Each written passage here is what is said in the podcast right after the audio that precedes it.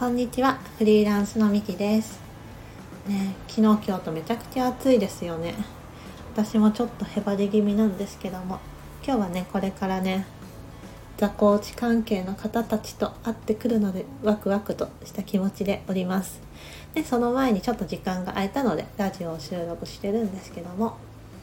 はい。昨日のね昨日じゃないね。この間のね収録の続きで手放したものの人生編とかそういうことを今日は語っていきたいなと思っております。おパチパチパチ。はい。そう人生編っていうとすごい大掛かりなんだけどでもやっぱり自分の中では結構大きなものだなって感じてます。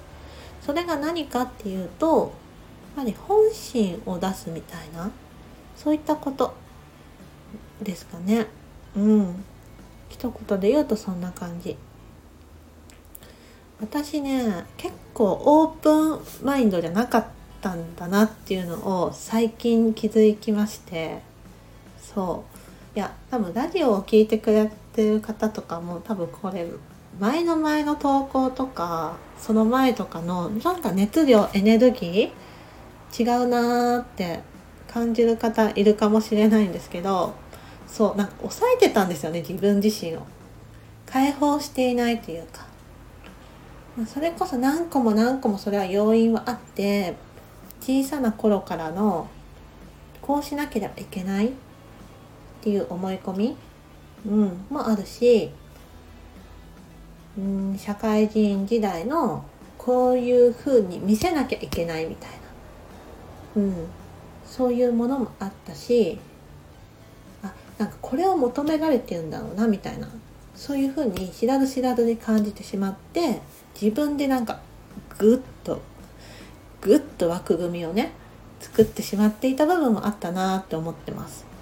うん、なんか一つずつちょっとどんなものかっていうのを伝えていきたいんですけど、まあ、しっかりしなきゃいけないっていうのは結構親からの期待が昔あったんだろうなって思っていて私3人兄弟の長女なんですけども弟が4つ下で妹が11個下なんですよね。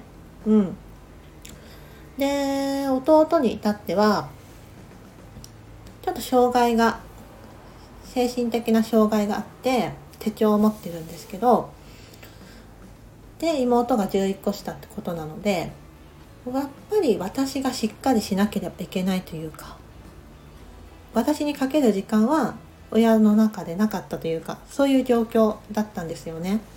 うん、だから勉強もめちゃくちゃ頑張ってそう。中学校とかね 高校とかねオール5とかもね取ったことあるんですよ。実技も勉強もすごい残りとかもしたし真剣ゼミも頑張ってたしみたいな。懐かしくないですか？真剣ゼミ。そう。塾とかも行ってないなりにすごい頑張ってたなとか思ってはいるんですけどそう。なんかそれもやっぱりね親に褒められたいとか親が私のことを見てほしいとかいう願いもあったなって今考えると思ってます。うん、普段がやっぱり弟とか妹につきっきりになってる両親とかね。まあ見てるとやっぱ寂しさとかさ私も愛してほしいなとかなんかそんな気持ちがどうしても奥底にあってうん。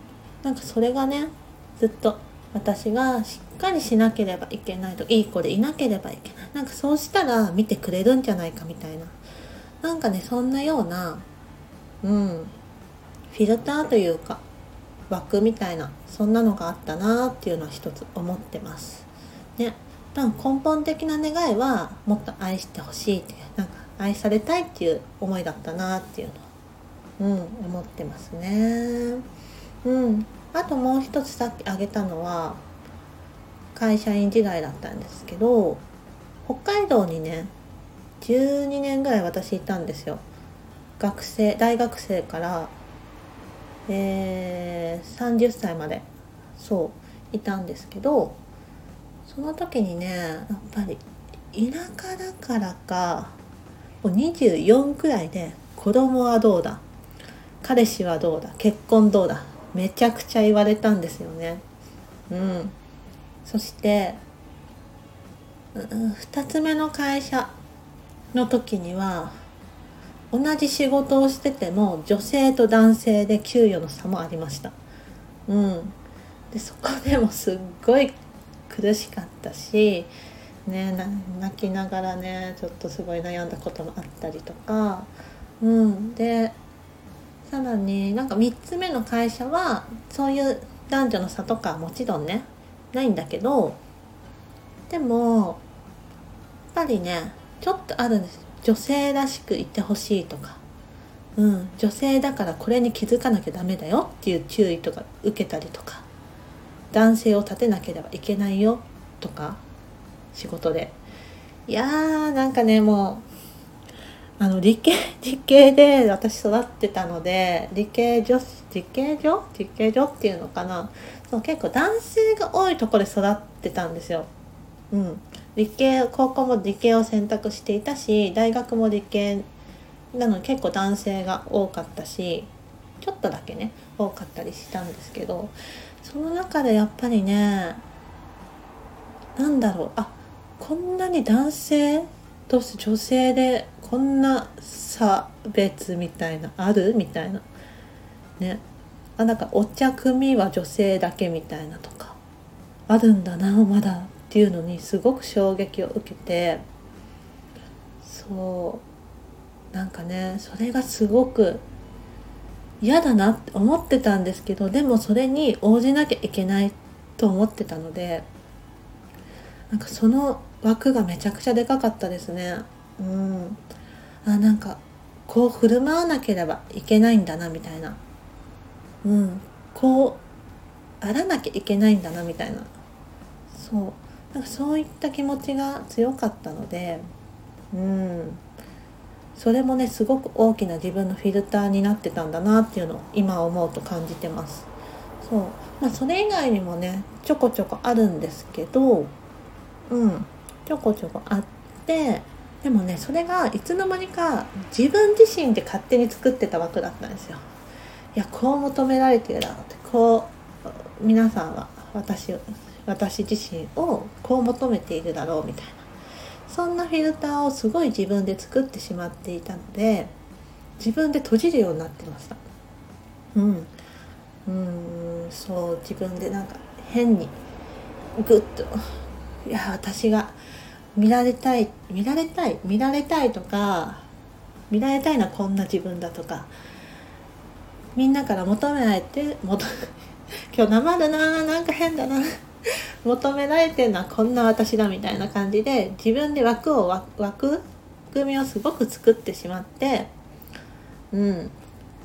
だからね本心を出せなくなってしまっていたっていう感じがありますね。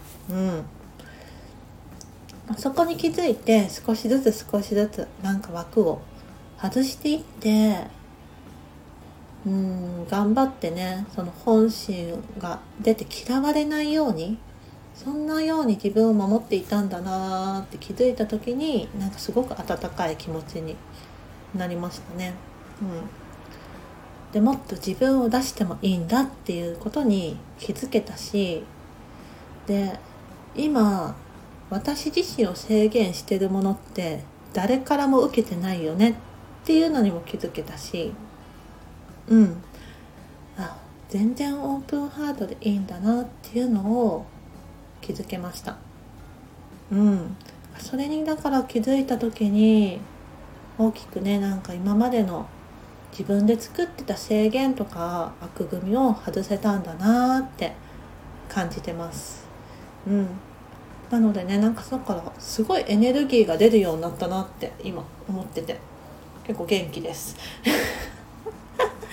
そうまだねいろんなちょっとこれから向き合わなければいけないこととかもあるんですけどだいぶ見晴らしが良くなったなと思ってて自分がね本当に求めてるものとか心が願っているものを手にできるんじゃないかなって今は感じてます。はい。そんなこんなで今日は人生系の手放しについてでした。いや聞いてくれて。ありがとうございました。また収録していきたいと思います。それではまたね